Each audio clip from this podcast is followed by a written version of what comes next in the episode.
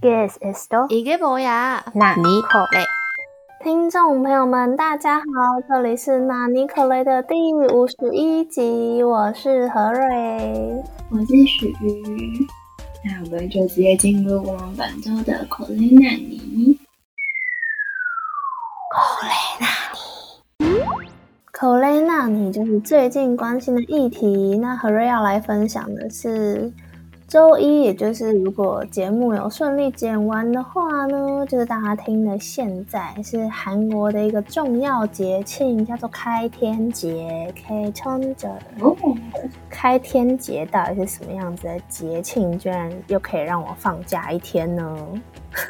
就是他在每年的十月三号都会庆祝，然后韩国有一些国庆日，那这个国庆日就是全民都会共同庆祝的日子，所以不是像我们一样会说哦，十月十号是我们的国庆，而是他们会有一些呃三一节、制宪节、光复节，还有韩文日。然后开天节一样，就是这五大节日的其中之一。那他们这五大节日都叫做国庆日，嗯，国家的一个庆典的感觉。这个开天节的，从名字就可以感受到它有一个远古神话的感觉，就有点像盘古开天辟地那种感觉。对，所以它不是像近代的国庆一样。比较多政治的意涵，它还有一些民族的起源呐、或者是神话里面的故事，讲一个叫做谭军的一个人，朝鲜半岛最初的国家古朝鲜的日子。就如果大家有稍微知道朝鲜历史的话，可能就知道还有什么。高丽王朝啊，朝鲜王朝之类的。那它在最早以前，这个半岛开始有一些历史文化的存在，或者有一些神话故事的话，最早就是可以追溯到古朝鲜，就有点像是我们以前学中国的历史，可能会学到什么夏商周啊，然后这刚开始什么大禹的那个等级。哦，开天节就是有这样子的历史，那其实它跟现在的政治的意涵，比较近代的政治事件也有刚好一个连结，就是在一九一九年的时候呢，韩国政府它临时政府有在上海成立过，那它就将农历的十月三号定为它的开天节国庆日。但是在一九四九年的时候，他们脱离日本光复了嘛，然后有大韩民国政府成立，嗯所以那个时候就将国历的十月三号作为正式的开天节国庆日。嗯，开天节从以前是过农历节，一直到现在是过国历节。哦，那他们会在这一天做什么特别的事吗？嗯，但是因为就像是刚刚提到，就是这个神话故事，就是比较像是开辟新天地，所以它没有一定要做一些什么活动，就只是大家一起庆祝这个日子。哦，对，那我觉得可以感受到说，他们现在都是过国历比较多，因为虽然像，嗯，他们也会有传统的韩服啊。那如果之前不是有跟中国有一些关于服装上的争议嘛，就在想说这到底是谁的传统服饰之类的。但我觉得他们跟日本比较相似的一点，就是他们对于农历的情感的连接比较低，也就是说，他们可以在国历的节日可以穿韩服啊，然后行大礼啊，然后回自己的家乡等等的。但是他们农历的节庆可能就只是一个，真的对他们来讲就是另一个历法的感觉。因为像台湾现在比较像两个都有在过的感觉嘛，那他们就是比较认真的过耶诞节，一直到跨年那段时间，就是他们真的是。新年的感觉。那他们不是也有在过呢春节吗？因为我之前春节的时候去，就有发现还是蛮有过春节。对对对对，所以我觉得就是以农历的依存度的话，感觉可能是台湾大于韩国，然后韩国可能又再比日本再多一点点的那种感觉。哦，所以呢，我就是即将要在这边度过了开天节，然后下一个礼拜还有韩文日。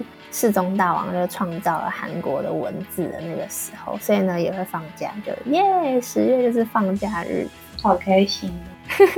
对，所以就来分享这个开天节给大家。关注韩国这么久，但是之前没有在这个时候特别来韩国，所以虽然知道有一些节庆，但并不知道开天节有什么样子的故事。但又刚好这次碰到，就分享给听众朋友还有许瑜。嗯，完全不知道这里听。但我觉得他的那个神话故事就有点太长了。想说我们也不是韩国人，所以不一定要知道，就可以知道神话故事就还是会有一些什么变成人类啊，然后有一些动物啊，比如说熊啊、老虎啊，然后还有什么植物，就是有一点神力的植物，像是艾草、大蒜的一些存在。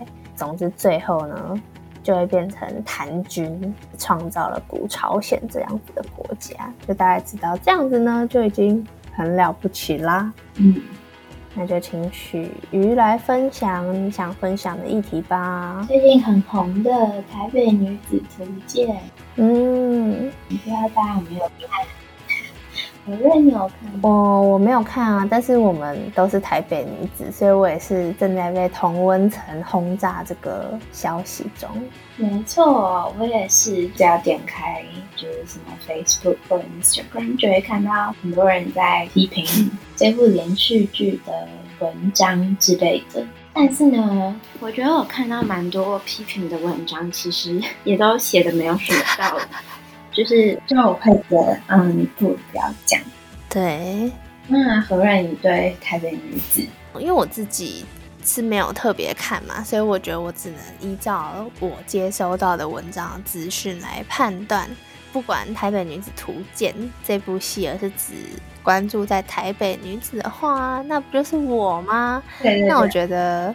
我自己算是一个很喜欢台北的人，因为我觉得我享受着台北的便利，然后享受着我不需要在外面租房子，嗯，就可以享受到天龙等级的方便，然后还有，嗯，不管是可能作为首都的一些好处，像是作为一个追星的人，我就觉得我是台北人是一件很幸运的事情，因为我原本并没有办法体会到说。作为一个在高雄的人，或者在台南的人，当他的偶像到台北开演唱会的时候，他需要经过什么样子的心理挣扎？但是我现在在釜山嘛，我就可以体会到说，哦，原来高雄人的心情是这样子。因为对我来说，我就会觉得，我不想要花费两个半小时过去。然后看完演唱会之后，再花两个半小时回来，我就会觉得这不是我要的追星的形态嘛。所以现在就是可以体会到，说原来我以前是在台北的时候，除了我自己知道的，我不用考什么驾照也可以过得很好的这个便利性之外，有一些隐形的红利是我以前没有特别注意到的哦。因为许有分享到一篇文章，里面有些谬论嘛。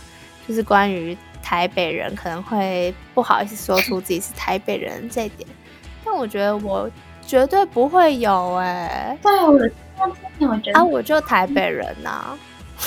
对啊，对对，就别人问你哪里人，哦，我台北人，就我不是特别要炫耀或什么，但就是去事实。或是如果有人是板桥人的话，或是有人是土城人，就可能我朋友的话，那如果他说他是台北人的话，我可能还会开玩笑说，哦，你是新北人吧之类的。就是对我来讲，台北的意向还蛮明确，就是那块土地上面那个盆地上面的人。对啊，如果我在那里有房子，不管是我爸妈，或是我从小在那边长大的话。那我就是台北人，所以我觉得我们自己的地域形态是很明确的，就会觉得说大家有些批评台北女子图鉴，或者是批评台北的冷漠的这点呢，我周围的台北人对于台北认同其实都还蛮高的吧。我也这么觉得，这就是我的想法。就撇开那个连续剧，我觉得可能我们这一辈的其实对台北的认同感很强。嗯，问到是哪里人？的时候不会扭扭捏捏，就会直接说是台北人。但我觉得大家也没有那种很骄傲啊，想要炫耀什么自己是天龙人之类的，就只在陈述一个事实。就是大家对台北还是蛮有情感的嘛。我觉得可能连续剧或网络上很多文章都说什么嗯，台北很冷漠啊，然后台北人什么对这个地方没什么感情，就是一直在努力的呃追逐金钱啊或者权利啊，一直在跟别人比较之类的。但是呢，这些东西我觉得是呃，不管哪一个城市都有的事情。没错，不是只有台北的人才会追逐金钱或权利啊！大家可以不要一直想要就是分类，就是比如说哦哪里人就是怎样，就我觉得这种分类就是其实蛮 没有必要。嗯，不管是哪里，都一定会有某一些人，台北一定也会有不爱打扮或者是。非常古道热肠的人，我觉得那些分类就其实只是一种很 stereotype 的东西，没错，就是偶尔可以当玩笑讲讲或之类的。但真的认真去分类的话，我觉得就嗯，先不用。嗯，我懂你的意思，因为我觉得刚开始看大家可能在帮台北人平反，或者是在讲说这部戏可能有哪些地方是取材的不足之类的，我都觉得还算是在讨论的范围。但后面就渐渐的会觉得说，是不是有点太地域上的对立了一点？有些人有点太帮台北人代言，或者是太帮外地人代言的感觉。就其实大家就只是他自己而已。就算一个地方可能会形成类似的文化或是价值观之类的。但每个人的环境，不管是家庭的成长，或者是周围曾经遭遇的事情都不一样，所以我觉得这也是很 c r i s t 但是就是大家是独立的个体，没有必要一定要认为地图上的这一块的人，他们都有什么样子的模板。对，没错。所以呢，我就是看到这个，大家吵得沸沸扬。嗯，有趣，有趣。刚开始就觉得哦，蛮有趣的，这样会有人这么认真讨论。戏剧相关的议题，不是大家都没有在看台剧吗？然后后来就会觉得，呃，会不会有点 too much 了？对对，Anyway，然后我们就进入我们下一个环节。纳尼可雷，釜山的马德里的纳尼可雷。耶！哎，那在进入纳尼可雷之前，先跟大家说，就是台湾是不是变零加七了？零加七就是要和大家分享说，哦，我虽然在韩国，但也是有关注到台湾的隔离的消息，所以就是我发现，哦，已经零加七了。我觉得也算是还蛮具体的一个开放的想法。看到大家有在买去国外的机票啊，不管是去日本或者是什么的，哦，因为像日本也算是有开放旅游的部分了嘛。所以就觉得哦，我们就是这群紧张的岛国，就是还是有 准备好迎接这个开放的原本的生活，做一些准备的感觉，我觉得蛮好的。没错，我也觉得在这里，因为我在西班牙已经完全就是没什么感受到疫情对生活有什么影响。对，希望台湾也早早的让大家拿下口罩之类。就像上周他有提到说，在那边得到 COVID 的话，他就只会建议你休息，建议你戴口罩或什么之类的。然后我就想到说，虽然刚开始我们会觉得说，哦，就是因为欧洲人他们就是很不愿意戴口罩啊，所以他们才会疫情烧的那么严重啊，或什么的。但我觉得就是大家每个国家都还蛮勇于承担这个选择带来的后果嘛。其实我觉得，像今天他们可以这么早的开放，这也是因为他们刚开始就选择了这个方向的政策，所以他们当然就可以比较早回归正常的生活。就我觉得这些都是各个地方自己的选择。就可能你刚开始会觉得说，哦，怎么那么蠢啊？欧美人就死了那么多人之类的。可是后来也是常常是同一批人会说。什么时候才可以不要隔离呀？我真是受够了之类的。然后我就觉得很双标。对对对对对，也不可能两个都就是就是两个不同的方向。就大家就是为自己的言论还要选择负责，就是应该会是一个比较好的心理。那我就要来分享我的纳尼口嘞，就是我一个人的生活倒数计时，就现在此刻也正在。咕嘎咕嘎咕嘎倒数中，我们想要模仿时针的声音，但发现做不到。你是滴答滴答，好了，滴答滴答。在自己生活的过程中，有一个非常明显的获得了不必要的技能，就是我二十三年来都是一个非常怕虫的一个设定，就是我没有办法化解的一个阴影，就是连我要可能有想要去考驾照，然后我妈都会说：“你确定吗？你到时候开车的时候啊，如果出现虫子的话，你感觉会出车祸哎。” 然后那时候也觉得说：“嗯，有可能。”再加上我是台北人，所以就觉得好像没有那个考驾照的急迫性。但是没有想到，我在这边自己生活了大概七八天左右，然后我已经变成了一个自己杀虫的人了，就有一些心态转变，我就吓一大跳。这个超拿泥的，就是因为我刚开始第一次遇到虫子，就是我搬过来的第一天，就是跟蜈蚣是同一科，也是会吃蟑螂、油盐之类的那种东西。我觉得长得像蜈蚣的那种很恐怖对。就脚很细长，然后就跑得有点快，刚好跟别人讲电话，然后他就出现，然后说：“哎，怎么办？有那个东西？”然后他就跟我讲说什么：“哦，那是会吃蟑螂。”然后我就说：“哦，那是不是可以不要理他？”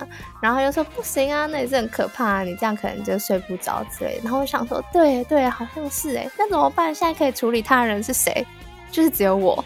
所以跟他对峙之后呢，那边人就必须听我尖叫，然后就这样啪。”打完之后，然后还要犹豫很久才敢把它打开，然后才敢去捏卫生纸，地板上处理好或什么之类的。后来呢，就已经渐渐的。不再对杀虫子感到恐惧了，就是刚好这些虫子都很挺我啊，就是趴下去就死了，就没有那种太厉害的虫子。对，然后因为第一只又是我目前独自杀虫最大的，所以就有点已经先打了 BOSS，然后后面有一些小兵就没有那么的恐惧了。所以这就是我独自生活的成长，就打破了二十三年来只敢。杀蚊子的有，你真的进步了很多。因为我本来就认识何瑞，他是平常走在外面看到一小只那种虫子飞过来，会大惊失色，他就哇哇叫跑走的那种。然后就他那天就跟我说他杀了虫子，然后就大惊。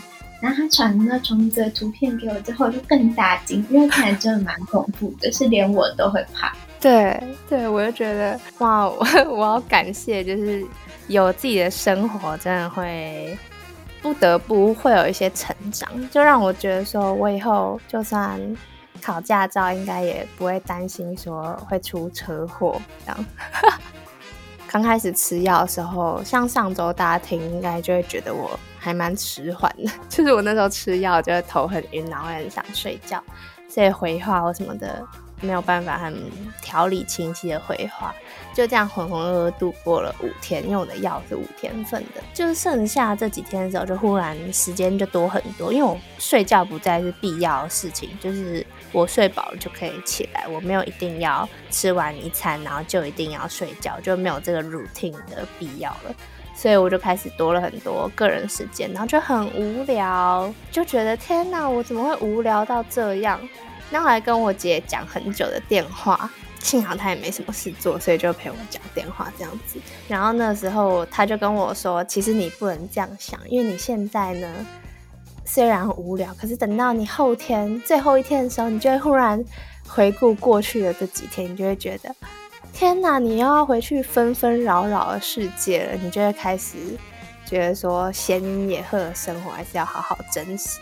听到那个之后，所以我的无聊的日子就真的只有过了那一天。就隔天之后，我就开始会觉得说，哦，原来我明天会对于这个感到不舍，那我应该要好好珍惜。现在这个一个人的生活这样子，确诊的这一周以内，就是有很快的接受事实嘛，然后很快的体会到一些原本不知道会有的心情，就是觉得天啊，怎么那么无聊，然后又觉得说，好像现在这个无聊其实是需要被珍惜的，接下来就可以体会这个舍不得的心情，因为我自己还是很享受一个人的生活。真的，我也是，希望我的房东去旅行。好明确的期待哦！他上次去旅行四天，我那四天超级开心。我可以理解，我室友其实我跟他处的还不错，但是因为有室友的感觉，会觉得有点不一样吧。因为我在台湾也是自己有自己的房间，至少也过了一两年左右，所以已经很习惯。自自己的一切的感觉。所以有另一个人在的时候，就是对我来说，多少是一个社交的场合吗？对，我不用社交的定义，只有跟我自己一个人的时候，对我来说才是完全的自己的时间。就是我觉得，不管是多和善或者是多好的人，但只要要我跟他在同一个空间，我就还是会觉得那是一种社交，就是没有办法全部放松。对，就是他还是会耗能，只是看是跟谁。对对对对对。如果房东对我很好，然后跟他也处的。好，但是呢，就是嗯，可能去客厅或厨房的时候，还是会讲一两句。嗯，我是不会觉得到嗯很烦或不舒服之类，但我会觉得就是还是隐约是一种耗只是可能没有好处这样。因为我也可以理解说，有些人可能会不能自己一个人生活，有些人就是从社交中获得能量，但可能刚好我跟徐都不是这样子的人，所以就会。觉得说，就是还是会也有一些有趣的互动啊，或什么的，我们可以从中获得一些趣味性，或是互相帮助的感觉。但同时，那也真的是在消耗可能点滴的一些能量。那许可以分享你的拿尼口雷。好的，我的拿尼口雷呢，这一拜有两个。第一个我不知道我没有讲过哎，反正就是，嗯，我刚来的时候没多久，去吃了一间。日本餐厅，然后我进去之后呢，我就觉得，嗯，里面的人虽然都是嗯东方人，但是他们就是看不太像日本人。然后，但是因为蛮吵的，所以我听不到店员之间交谈。反正我就点了一个猪排冻，然后来上来之后呢，我就觉得，嗯，就是有一点微妙，就是它的口味。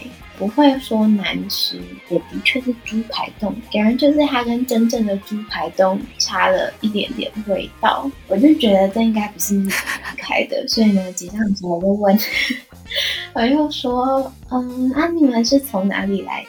然后我就跟我们说，哦，我们是从菲律宾来的。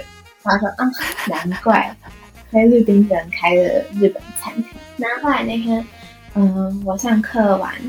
我就想说，哈，突然好想吃韩式的，所以呢，我就开始找韩式餐厅嘛，就找了一间，然后就进去之后，我本来是就是一路上都很期待，进去会有那种韩国的阿姨们在那里端菜然后大声讲话，就发现就是一群东方人，那他们又都很安静，而且看起来也不是韩国人。然后后来呢，我就听到他们先讲话呢，也不是用韩文，我就跟我妈说：“哎，我现在应该又跑来菲律宾人开餐厅。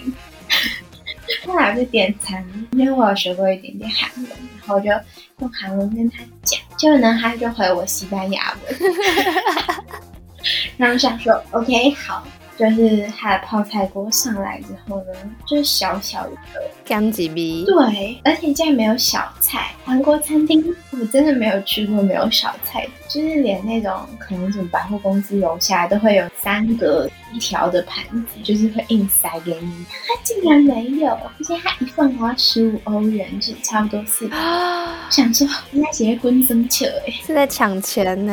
对啊，而且那个泡菜锅还。小的，而且它里面就是只有泡菜跟豆腐，还有冬粉，然后还有一些很小很小的肉。我们就是会期待吃到一些有没有的东西，比如说什么丸子啊或蛋之类。对，然后都没有，然后就寂寞的吃完了这个泡菜 锅，吃了个寂寞。对，我就不死心，然后问他说：“哎，那你们是哪里来的？”然后那个店员跟我说：“哦，我是菲律宾人。”我来。就是菲律宾人，我真的合理怀疑这边的亚洲餐厅不是菲律宾人开的，就是中国人开的。对，不管是任何的亚洲菜，反正就是菲律宾或者是中国，好好笑哦。对，刚好跟我在这边遇到有点不一样，因为我在这边有时候朋友也会说要去吃中餐厅之类的。然后釜山这边的中餐厅，就是想象中会觉得说，他如果是什么华商啊，或者什么什么，可能就是中国人之类的，因为他们都是台湾人，就很好笑。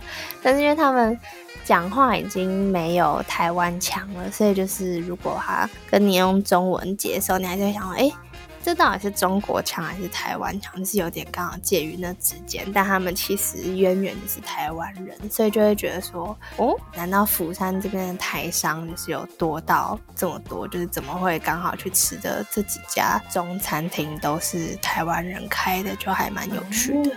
分享给许瑜，还是是因为就是没去台湾人哦，有可能。然后我要再分享的第二个难。